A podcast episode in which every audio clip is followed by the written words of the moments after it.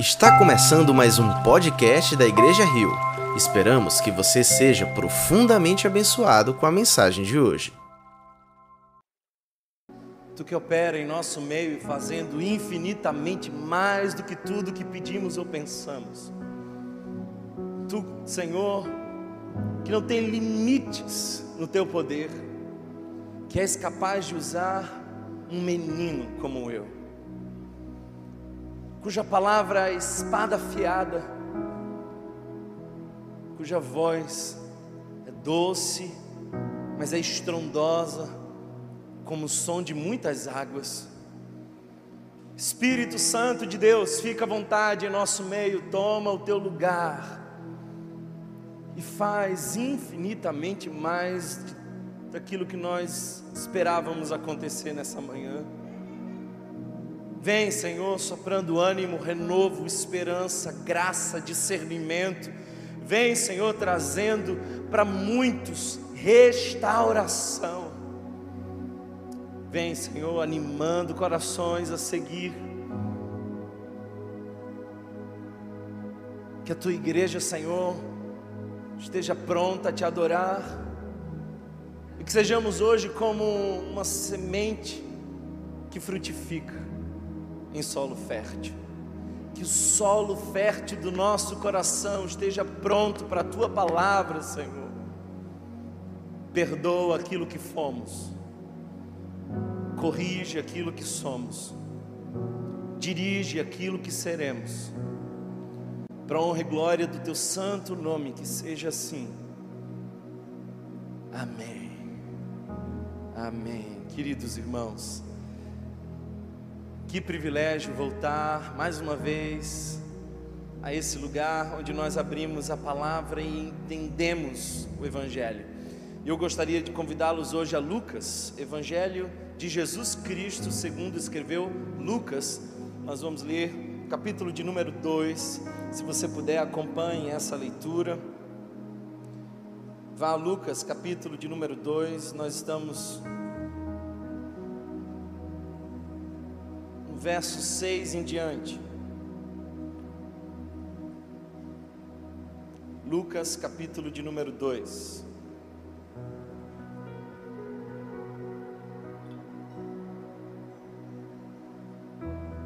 Chegamos à época do Natal, a cidade já começa a ficar mais colorida, os restaurantes cheios de confraternizações, as perguntas de todo ano já começam a surgir: onde você estará no Natal, no Ano Novo? Nós estamos celebrando o primeiro momento do calendário litúrgico cristão. Nós chamamos ele de advento. Essa palavra latina significa chegada. Nós estamos nos preparando para celebrar a chegada de Jesus. E esse é um momento muito importante no calendário cristão. E eu espero que você esteja aí acompanhando as nossas reflexões diárias. Todos os dias, até o dia 24, nós vamos trazer uma mensagem de esperança e queremos preparar o seu coração através do Evangelho de João.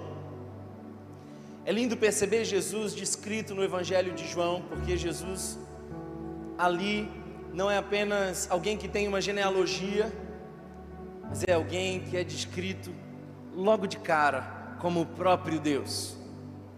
E nós estamos fazendo o nosso advento, a preparação, inspirados no texto do Evangelho de João.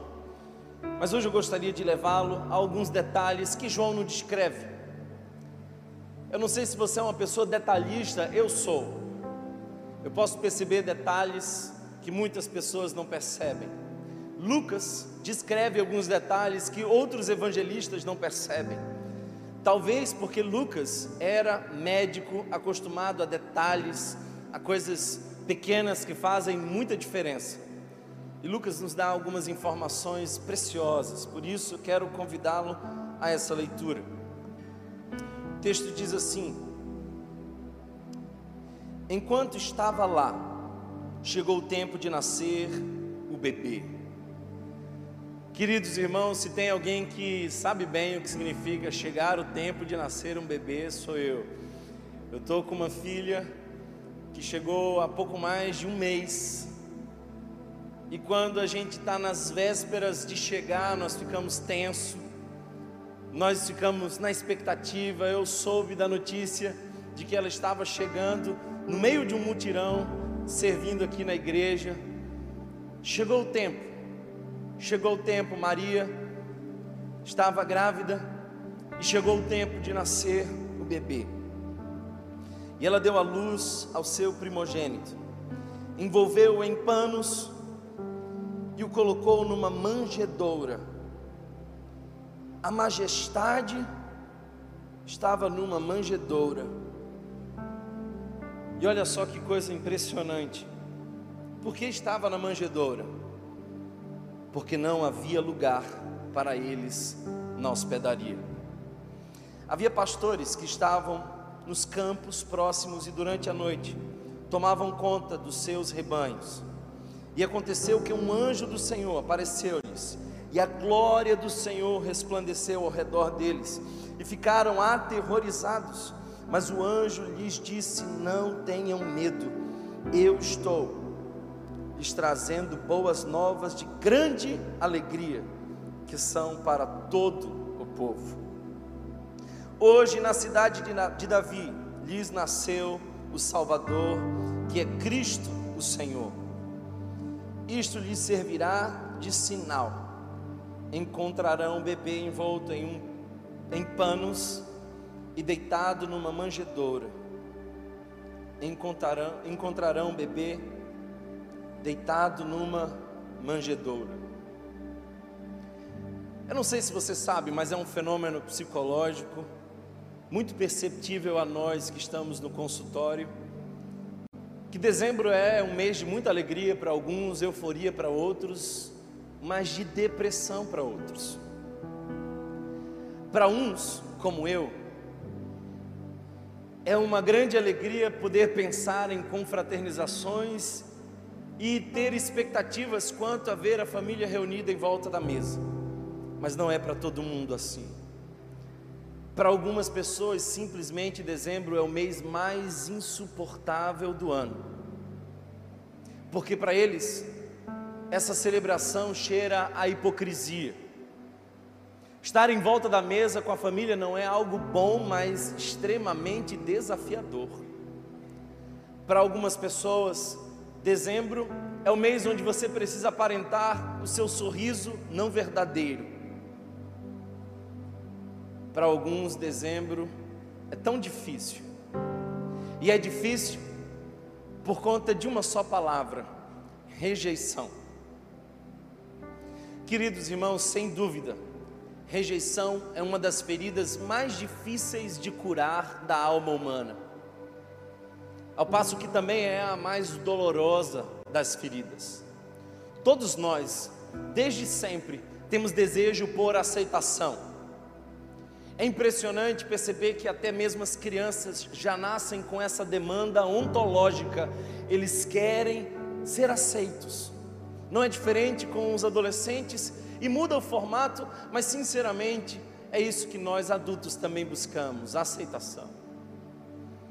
Mas eu quero dizer para você que o Natal é a celebração de Deus para as pessoas rejeitadas.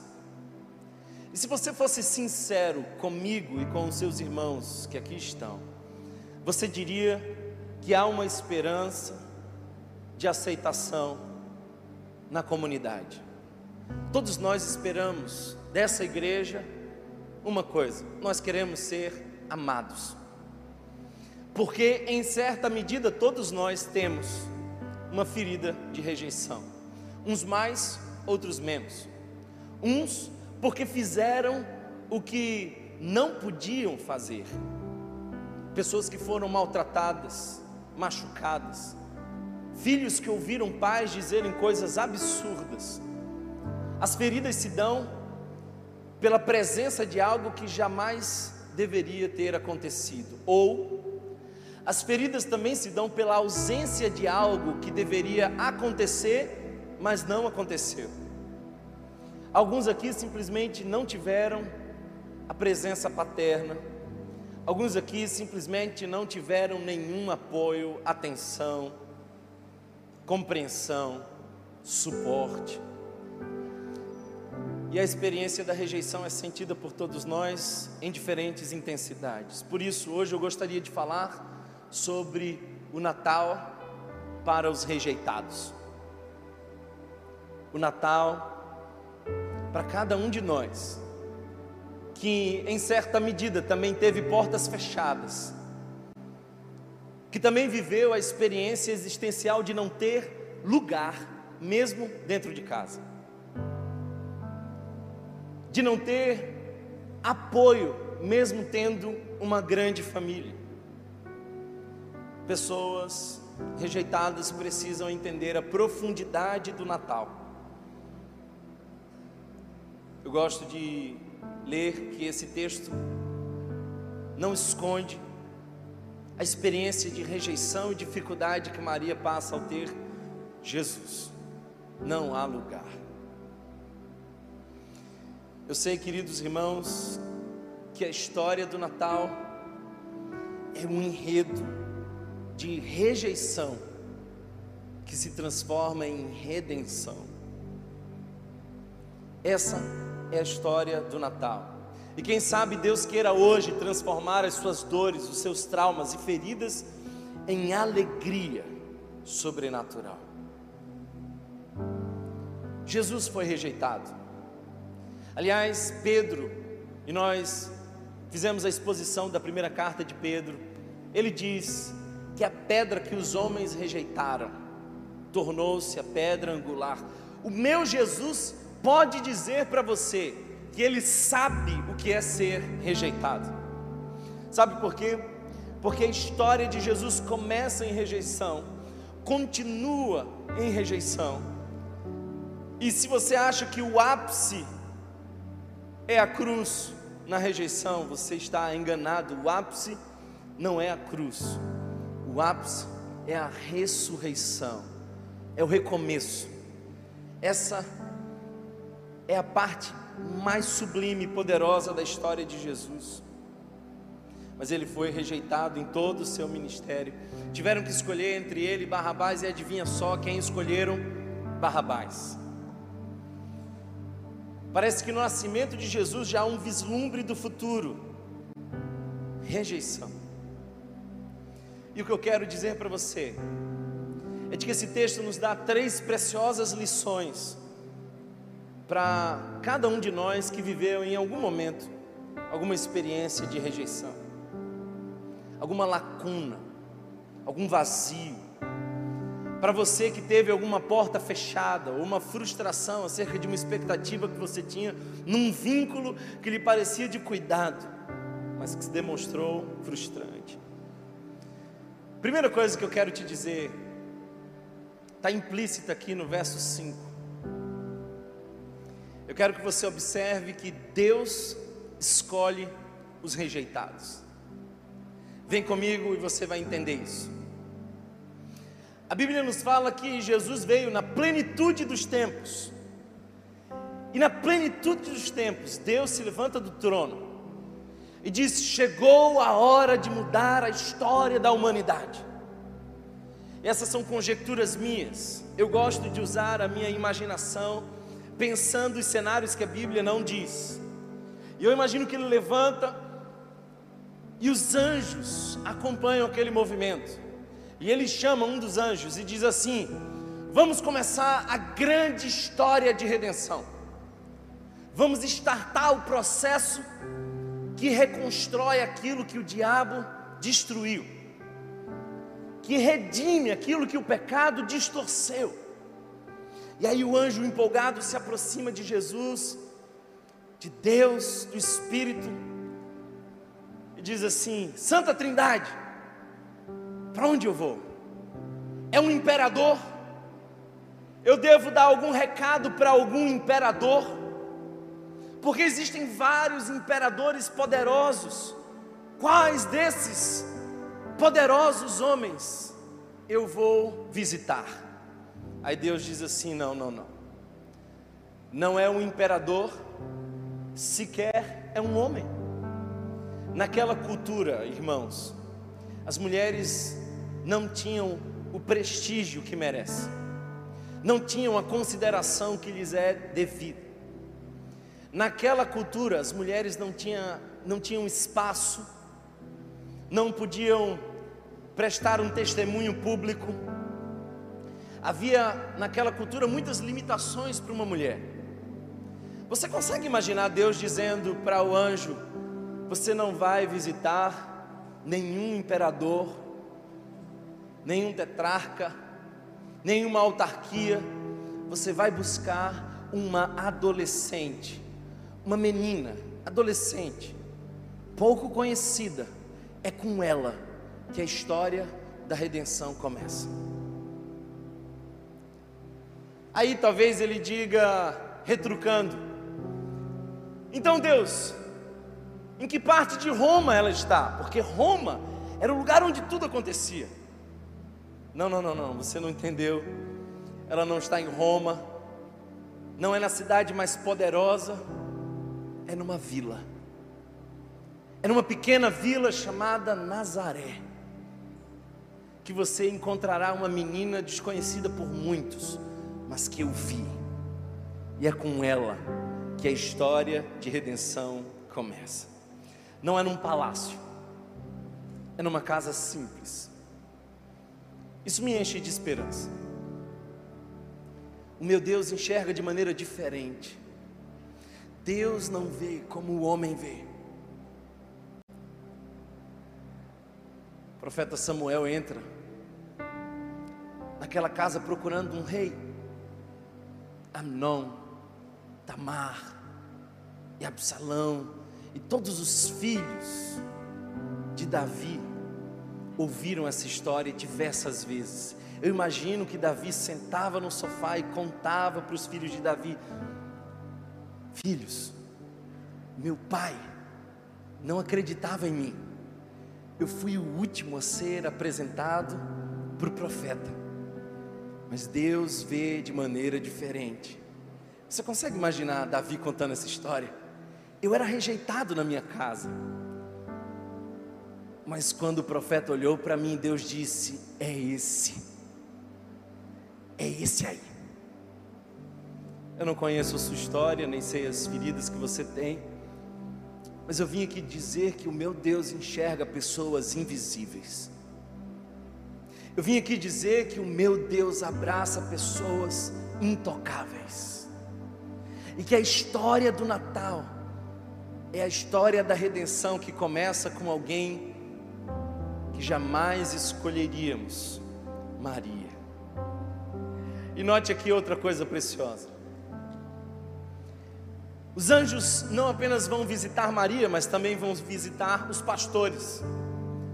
E hoje em dia, se alguém disser eu sou um pastor, você vai achar que ele é um líder de alguma comunidade evangélica, dotado de alguma autoridade. Mas naquela época, ser pastor era cuidar de animais que quase ninguém gostaria de cuidar. Talvez fosse o trabalho menos privilegiado de todos.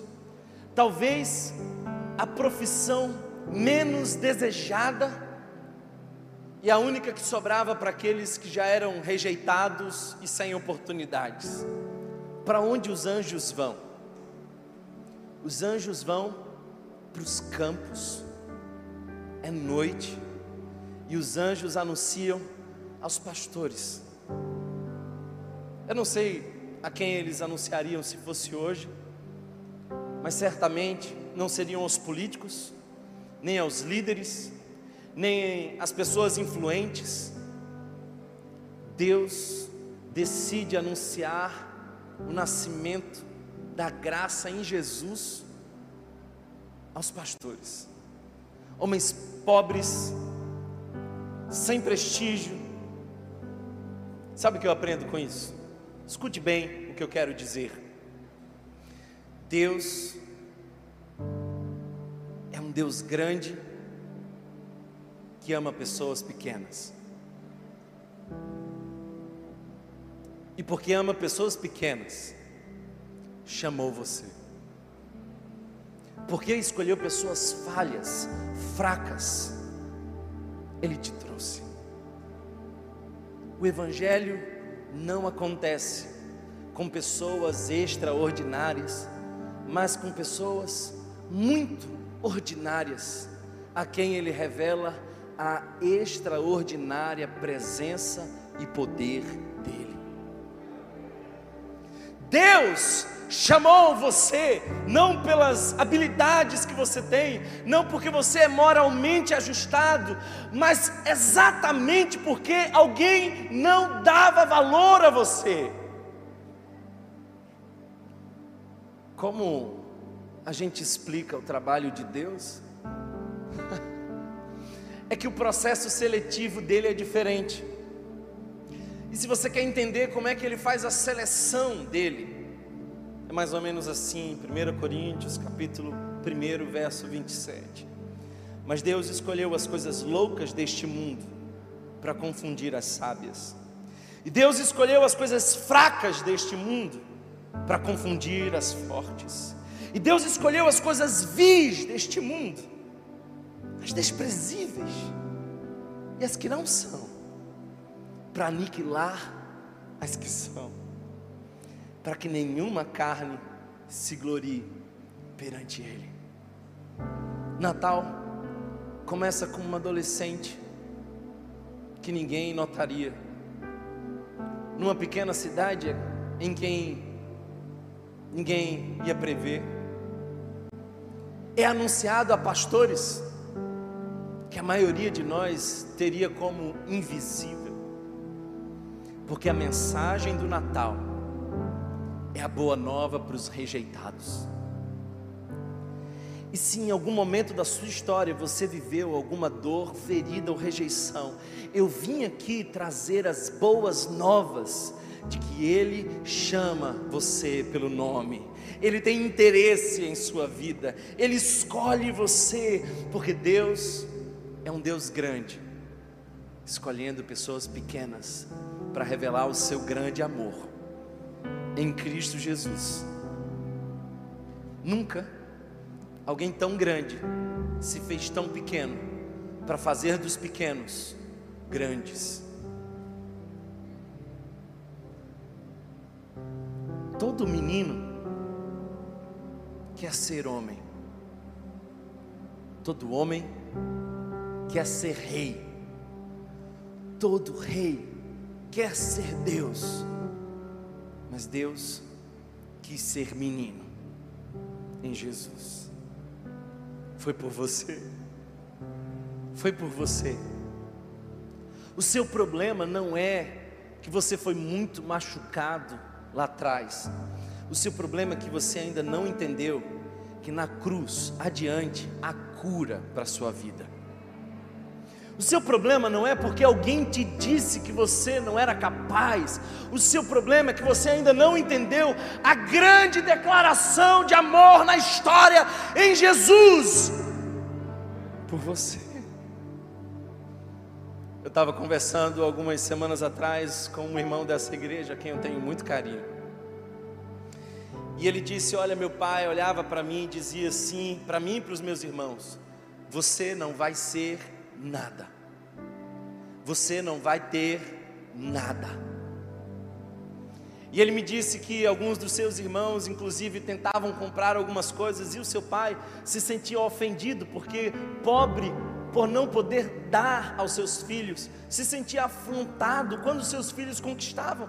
Então, tudo que seus filhos conquistavam, ele lançava fora. O que muda a história de um menino que ouve o pai dizer todo tempo: Você não vai conseguir, você não pode, não é capaz. Ele um dia entrou na igreja, e aí é que a história começa a mudar. Um menino de uma comunidade pobre entra numa igreja, e um pregador sem muita instrução, abre a santa e poderosa palavra e começa a dizer que Deus na cruz do Calvário valoriza aquele menino. Então ele diz: Eu criei numa mentira Eu não sou desprezível como meu pai me ensinou. Jesus morreu por mim. Eu sou amado. Eu posso ser filho. Tudo muda quando ele entende que, tal qual Maria, como José, como os pastores, como os discípulos, que foram escolhidos não por mérito, mas apesar deles, Deus escolhe pessoas rejeitadas. E se você é uma pessoa rejeitada, se você foi ferido, você faz parte do hall de pessoas que interessa ao coração de Deus. Segunda coisa que eu quero ensinar para vocês, se você observar o verso 7, está aí. Olha só que coisa interessante. E ela deu à luz ao seu primogênito, envolveu em panos e o colocou numa manjedoura, porque não havia lugar para eles na hospedaria. Deixa eu te dizer uma coisa: às vezes a gente romantiza o Natal. Não romantize o Natal. Às vezes a gente fica dizendo assim: que bênção, Maria foi privilegiada. É verdade, mas não foi fácil porque toda bênção vem junto com um fardo. Amém? Quantos de vocês um dia agradeceram pelas coisas que hoje vocês dizem, Senhor, me ajuda a suportar? Deus, dá para a gente um lugar maior para que a gente reúna a nossa comunidade. Ele deu, mas deu junto contas maiores, problemas maiores, desafios maiores, porque toda bênção vem com um fardo. Maria, o Espírito vai colocar em você um fruto, uma semente sem corrupção. É um milagre, Maria. Deus escolheu você que ninguém escolheria. E ele vai embora. E como é agora que Maria diz para José? Você consegue imaginar Maria tentando dizer para José isso? É, o José, ah, é, não sei como começo a dizer, é que eu tive um encontro. Não, não, não, não, não, calma, encontro não. Foi uma visita de uma pessoa especial. Não, pessoa especial não, um anjo. Estou grávida. Você consegue imaginar isso? Você deve dizer assim: foi um grande privilégio para José. Foi um privilégio, mas ao mesmo tempo, como é proteger Maria grávida, tendo o inferno inteiro tentando tragar a criança? E é, só você ler o que está acontecendo em Apocalipse capítulo 12, porque em Apocalipse capítulo 12, João nos dá uma visão de cima do que está acontecendo com a mulher, com a criança e com a serpente. Toda bênção vem com um fardo, e não vai ser fácil. Não vai ser fácil.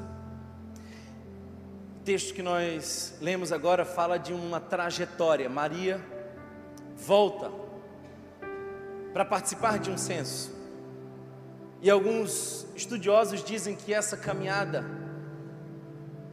podia ter levado até sete dias. A minha esposa, um mês atrás, reclamava dos buracos da rua, enquanto eu passava lentamente com o carro. E ela dizia: dói. Lendo esse texto, eu fiquei imaginando como seria montada num jumentinho durante sete dias. A bênção não garante facilidade, porque veio de Deus, não quer dizer que vai ser fácil. Às vezes o processo é doloroso, mas é possível para quem tem a promessa. Sabe, queridos irmãos, eu posso afirmar com convicção que é possível você ser abençoado e não sentir. Porque às vezes a gente não percebe as bênçãos de Deus, a gente está só focado no processo e não na promessa.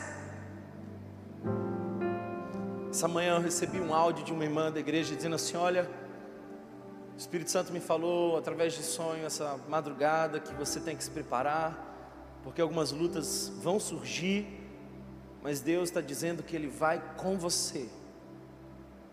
Não desanima. Maria escuta o anjo, mas o anjo vai embora, e durante nove meses, é uma trajetória que ela faz em silêncio. Em silêncio. O que, que a gente faz quando a gente encara a rejeição? Quando a rejeição grita enquanto Deus está em silêncio, o que que a gente faz? Primeiro, a gente olha mais para a promessa do que para o problema. Escuta isso. Você vai mais longe se você focar os teus olhos naquilo que Deus falou e não naquilo que você enxerga. Doze espias são enviados para observar a terra. Dez deles concentram-se naquilo que enxergam e dizem: Vamos voltar. Dois deles concentram-se na promessa e diz: Entramos e possuamos a terra que Deus nos deu por herança. Não vai ser fácil, mas concentre-se na promessa.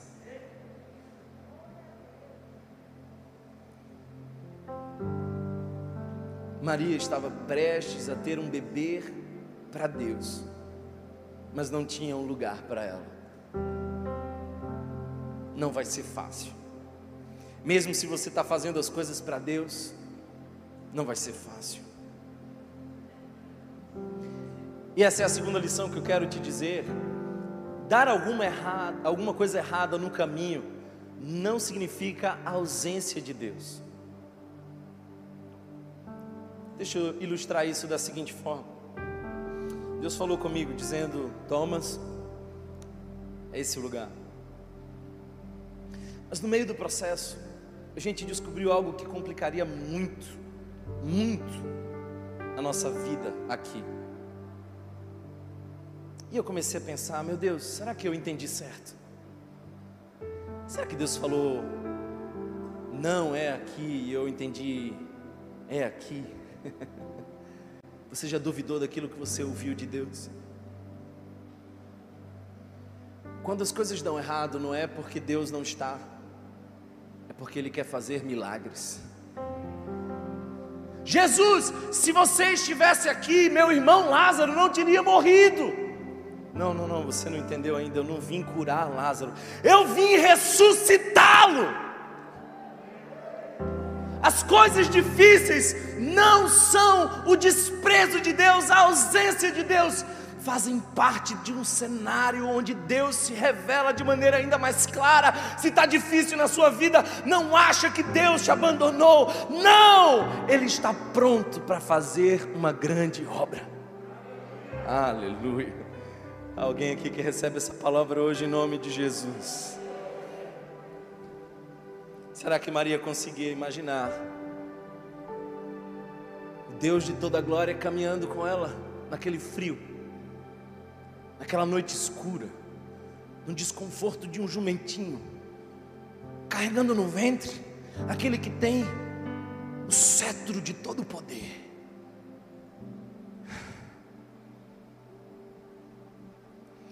Alguém aqui já fez essa oração? Senhor, eu achei que tu viria comigo. Senhor, eu achei que se eu te obedecesse, você ia garantir para mim que as coisas iam funcionar, as portas iam se abrir. Nem sempre as portas se abrem quando você escolhe as portas. Alguém entende isso? Não é você que escolhe as portas. Deus não queria abrir as portas de uma hospedaria, porque ele já tinha preparado uma manjedoura, porque a manjedoura era um sinal. A manjedoura era um sinal. Sabe, queridos irmãos, os teólogos dizem que Jesus cumpriu em si mais de 300 promessas do Antigo Testamento. 300 promessas. Sabe o que isso significa? Que nem que Maria quisesse, ele iria escolher onde e como, porque Deus é quem está no controle da nossa vida. Às vezes a gente se impressiona porque a gente vê uma cena, mas Deus conhece a história. Às vezes você está olhando por uma cena da sua vida e não sabe o que Deus está prestes a fazer. Algumas vezes as pessoas olham para você e veem uma cena e dizem: Ah, foi muito fácil para ele. Qual é o segredo? Foi fácil, porque você só viu uma cena. Eu conheço a história. Deus conhece a história. Sabe, queridos irmãos, o que, que a gente faz quando a gente enfrenta as portas fechadas?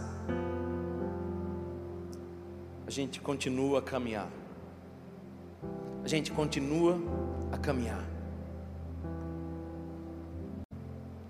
A beleza quase não dita é que não há sinais de desistência de Maria nem de José, eles continuam a caminhar. E eu fiquei pensando hoje de manhã o seguinte: quão longe você vai sem Deus dizer nada no processo? Às vezes Deus te diz a direção, a promessa, mas em algum momento Ele silencia e Ele quer saber quão longe você vai, quão longe você vai, o quanto você caminha em obediência àquela voz que você ouviu lá atrás, sem sinais, sem outras vozes, sem reverberações, quão longe vai a sua fé, quão distante você pode ir.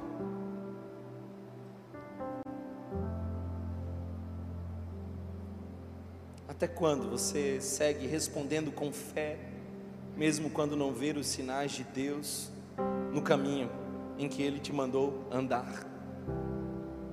Eu diria, irmão, sem medo, que o verdadeiro teste da fé não é quando você recém acabou de ouvir a voz de Deus, é quando você está no processo, enfrentando portas fechadas e precisa se apegar àquilo que você ouviu lá atrás.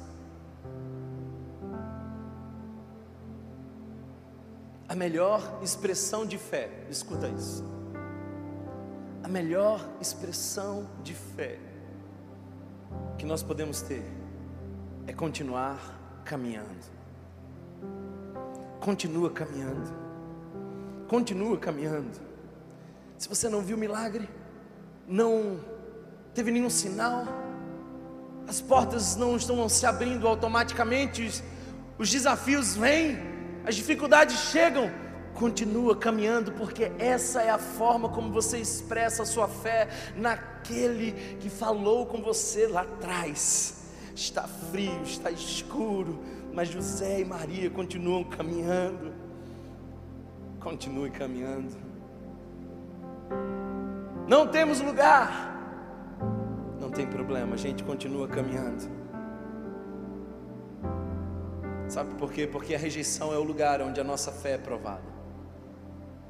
Aqui nós temos uma bifurcação, irmãos. A rejeição gera três danos para nós. Primeiro, ela nos paralisa quanto aos sonhos do futuro. Muitas vezes, nós, com experiências de rejeição, passamos a acreditar que nós não podemos sonhar. Quantas pessoas encolhem na existência, porque baixando a expectativa quanto à vida, não se frustram. E por não se frustrarem, não arriscam, não arriscando, não conquistam. Gente que não sonha porque foi frustrada lá atrás, gente cuja rejeição paralisou os sonhos. Eu sei que eu estou falando para alguém aqui que não tem coragem de sonhar, porque viveu lá atrás feridas. Mas além disso, a rejeição nos isola. Ela nos encolhe diante das relações, não apenas dos sonhos, Tem gente que já foi tão ferida, tão machucada, tão sequelada, que entra num espaço como esse e diz assim: quem é daqui que agora vai me frustrar? E pouco a pouco você não tem mais amigo, você não tem mais pessoas que tenham relações profundas com você. Você desiste de uma coisa que no fundo você gosta, você sempre amou a igreja, mas alguém lá atrás te feriu e você não tem mais coragem de voltar. Escuta uma coisa, não deixe a rejeição te isolar, porque isolando você é a estratégia do inferno de te abater. O leão sempre ruge para que uma de suas presas saia do rebanho antes de ser abancanhada por ele. A rejeição nos isola, mas a rejeição também escurece a nossa visão de nós mesmos e dos outros. Quanta gente amarga que eu vejo, gente que não consegue ver virtudes em si, nem no mundo e nem no futuro. A boa notícia é que o Deus de Gideão está aqui. Gideão diz assim: oh, Eu sou o menor, da minha tribo que é a menor, e os meus inimigos são grandes. Eu fico pensando que Deus olhou para Gideão e falou assim: Gideão, tem nada a ver com você não, tem a ver com a minha graça. A minha graça te basta. A minha graça te basta. Como é que termina essa história? Aí eu quero que você acompanhe comigo a leitura porque a história de rejeição de alguns pode ser de isolamento, de paralisia, do escurecimento da visão, ou essa história vira alegria e paz. E é a terceira coisa que eu quero te dizer: com Jesus, a história sempre termina com alegria e paz. Mas o anjo lhe disse no verso 10: Não tenham medo. É isso que paralisa a gente. Não tenham medo. Thomas, mas eu tenho medo de me frustrar. Eu tenho medo de me machucarem. Eu tenho medo de não ser bom o suficiente. Não tenham medo. Estou lhes trazendo boas novas de grande alegria, que são para todo o povo. Os rejeitados estão incluídos nisso, os feridos, os decepcionados, os traumatizados. Hoje, hoje, alguém recebe essa palavra? Hoje, hoje na cidade de Davi lhes nasceu o Salvador, que é o Cristo, o Senhor. O Salvador, que é o Cristo, o Senhor. Três coisas que você precisa saber sobre Jesus. Quem é Jesus? Salvador, Cristo e Senhor. Eu não sei se você sabe, mas você precisa de salvação. Você precisa urgentemente de alguém que resgate você de um lugar onde você não consegue sair. Eva, no Gênesis, queria autonomia. Ela queria, em outras palavras, dizer: Deus, eu escolho o que é bom e o que é ruim, eu faço a minha vontade. Dela para frente, todos nós precisamos de um Salvador. Você não resolve o seu próprio problema, você não se basta. E você e eu sabemos bem disso. Você precisa de um Salvador.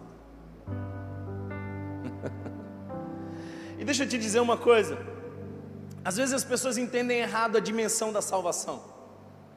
Elas acham que é mais ou menos assim: a pessoa está se afogando, nadando com as suas últimas forças para não morrer afogada. E aí Jesus aparece e estende a mão para ela. E aí ela vem para o barco. As pessoas acham que salvação é isso, mas o cenário não é esse. O cenário é outro. O cenário é o seguinte: você não estava lutando para não se afogar, você tinha se afogado, estava desacordado, lá no fundo da água. Para você, game over. Já tinha acabado. Era impossível você fazer alguma coisa por você mesmo, mas um Salvador entra na história. E ele entra literalmente na história. E o Criador de todas as coisas agora habita a sua criação o autor entra no próprio livro e ele vai, e você desacordado, recebe a respiração da vida, e esse é o Espírito de Deus, é o ruar de Deus. Você não faz nada, porque Ele é o Salvador, e essa é a grande salvação. Thomas, eu não sei como resolver os meus próprios problemas. Seja bem-vindo, meu irmão. Também não sei como resolver os meus, mas eu sei que eu tenho um Salvador. Cristos. Essa é a palavra que significa ungido, Messias, aquele que é esperado.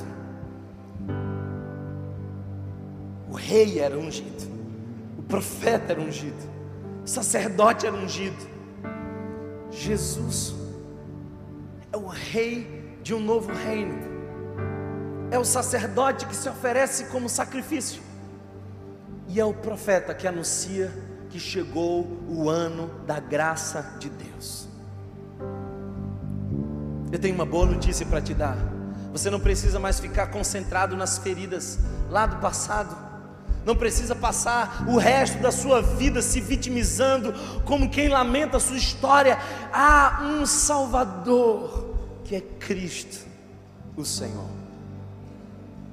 E eu quero explicar para você essa palavra, o Senhor. Pois nasceu hoje na cidade de Davi um Senhor, o Senhor, o Kyrios. Eu não sei se você sabe, mas César Augusto, mencionado no verso 1 do capítulo 2 de Lucas, ele é quem usava esse título para si. E alguns teólogos dizem que aqui Lucas põe esse detalhe pequeno para mostrar que há uma tensão de poderes.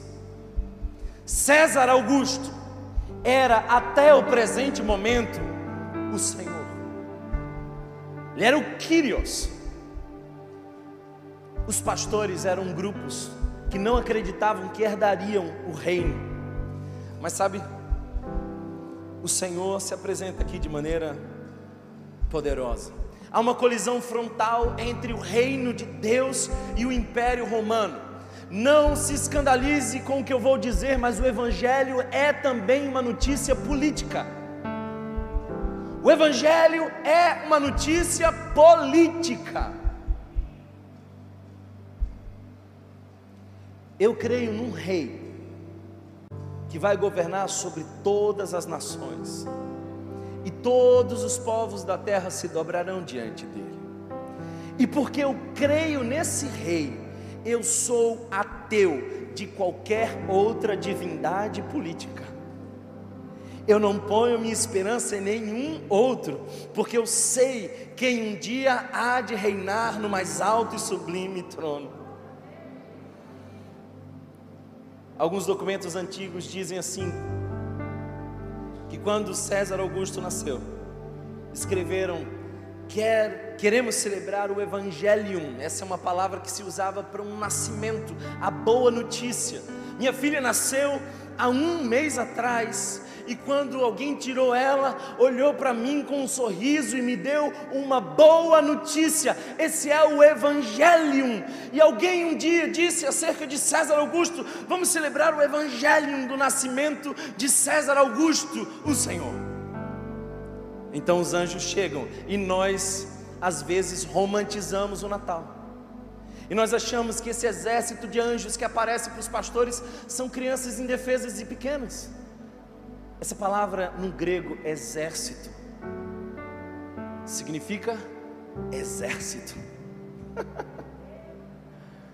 que, que é isso? Os anjos começam a marchar e dizer: Nasceu o Senhor, o Rei, aquele que vê os oprimidos, que cura os rejeitados e que chama todos para viver um novo reino. Não é César Augusto que tem as chaves, é o Senhor Jesus. Ele tem todo o poder e ele não esconde isso. Ele disse aos seus discípulos: Todo o poder me foi dado no céu e na terra.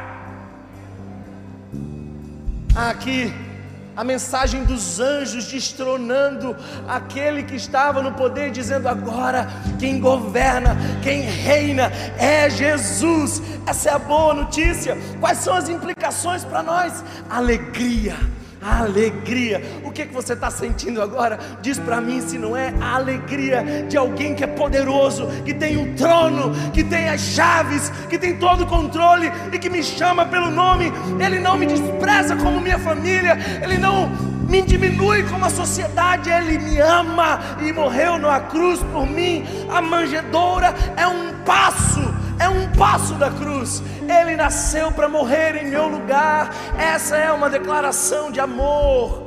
A manjedoura é a primeira cena do grande sacrifício. Alegria, alegria. Eu não me importo com o que você pensa de mim, porque eu descobri quem está no trono e que Ele me chama pelo nome e que me ama. Eu não sou refém da opinião de ninguém. E eu também não temo as frustrações do caminho, porque eu sei que se eu estou na direção da obediência, as portas até podem fechar, mas os milagres vão acontecer, porque eu tenho a promessa e não me assusto com os problemas. Qual é a consequência disso?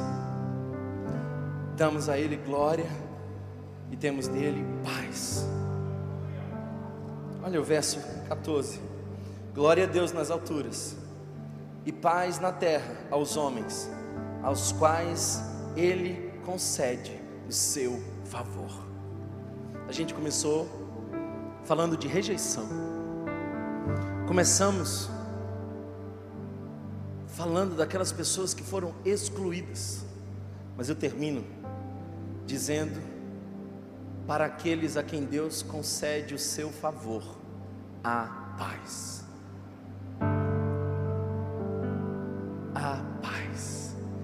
Deus concede o seu favor a você nessa manhã. E a paz de Deus para você nessa manhã. E você está sob domínio de um grande rei. E o seu reino é poderoso e eterno. Aleluia. Eu quero orar por você.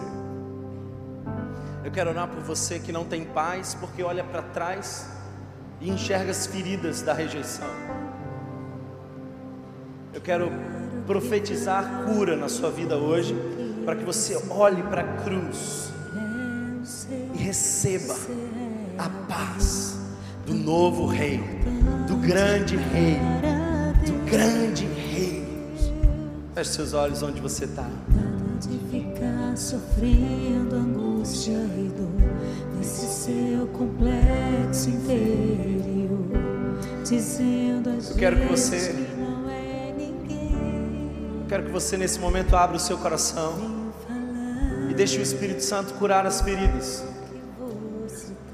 Homens decepcionam, portas se fecham, mas continue caminhando. Não pare de caminhar.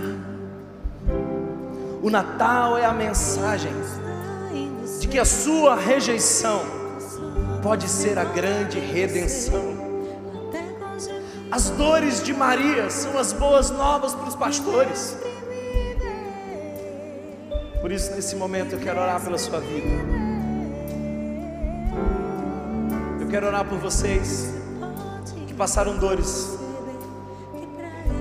inesquecíveis. Recebe a alegria hoje e a paz do Senhor Jesus. Senhor, eu oro e profetizo nesse momento cura Porque algumas pessoas aqui ouviram que não seriam nada, que não poderiam nada.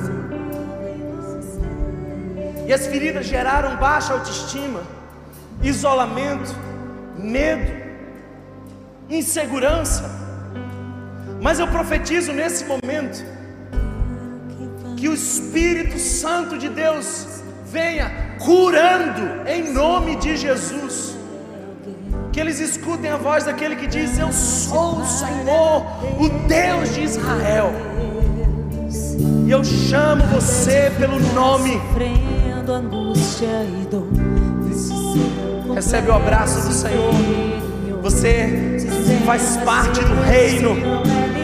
O rei mandou chamar e há um recomeço de Deus para a sua vida algo novo, um sonho novo, uma unção nova, recomeço de Deus para você, alegria e paz. Eu ministro alegria e paz. E se você recebe, fica de pé e canta essa canção conosco, em nome de Jesus. O Espírito Santo se move em você.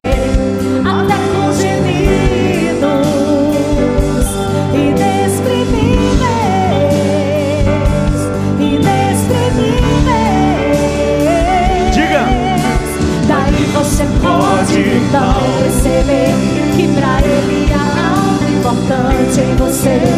Por isso levante e cante, exalte ao Senhor. Você tem valor.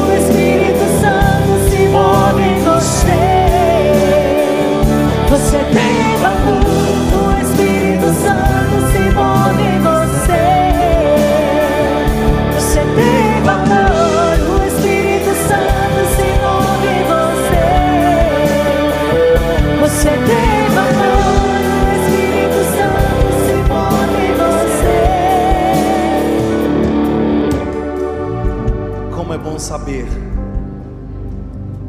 que tu ainda consegue enxergar quem não é visto, que tu chama e abraça quem não é notado, que tu encoraja com teu Espírito Santo aqueles que um dia foram tão desencorajados, e que a tua palavra poderosa sara as feridas que um dia foram abertas no nosso passado. Pai, eu repreendo todo isolamento que é consequência de rejeições, traumas e feridas. Eu repreendo, Senhor, mentes pequenas que não conseguem sonhar com coisas grandes porque ainda não enxergam um Deus grande que lhe ama. Eu peço, Senhor, que Teu Espírito Santo venha de maneira abundante, sobrenatural, e que os Teus anjos anunciem para nós o que foi dito aos pastores: alegria e paz, alegria e paz sejam convosco. Aleluia, aleluia. Diga, você tem o valor. Aleluia. Você tem valor, o Espírito Santo se move em você. Você tem valor, o Espírito Santo se move em você. Você tem o Espírito Santo se move em você. Você tem o Espírito Santo se move em você.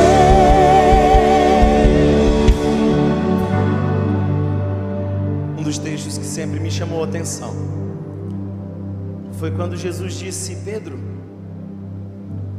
vai pescar um peixe você vai encontrar o imposto que você precisa. Então Pedro lança o anzol, não é rede, é anzol, é individual. E havia um peixe entalado com uma moeda. Como o meu Jesus pode esquecer de você, se ele sabe até mesmo os peixes que engolem moedas? Se o meu Jesus sabia de um peixinho que por acaso engoliu uma moeda, onde estava passando, que Pedro ia buscá-lo, se ele tem tanto controle, como você pode achar que ele não estava na cena da dor da sua história? Como você pode imaginar que ele não estava ali naquele quarto doloroso? Como você pode pensar que ele não viu você quando você foi injustiçado? Tanto ele viu que me trouxe aqui. Eu não sei se você sabe, mas a palavra angelos é usada para seres angelicais, mas é também usada para aqueles que pregam a mensagem. E eu hoje sou o anjo que vim dizer para você que Ele conhece a sua história. E Ele manda te dizer que você tem valor. Você tem valor. Levante-se e ande e exalte o Senhor. Levante-se e ande, continue caminhando e exalte o Senhor. Levante-se e ande e exalte o Senhor. Aleluia! Se você foi abençoado por essa mensagem, compartilhe com alguém, para que de pessoa em pessoa alcancemos a cidade inteira.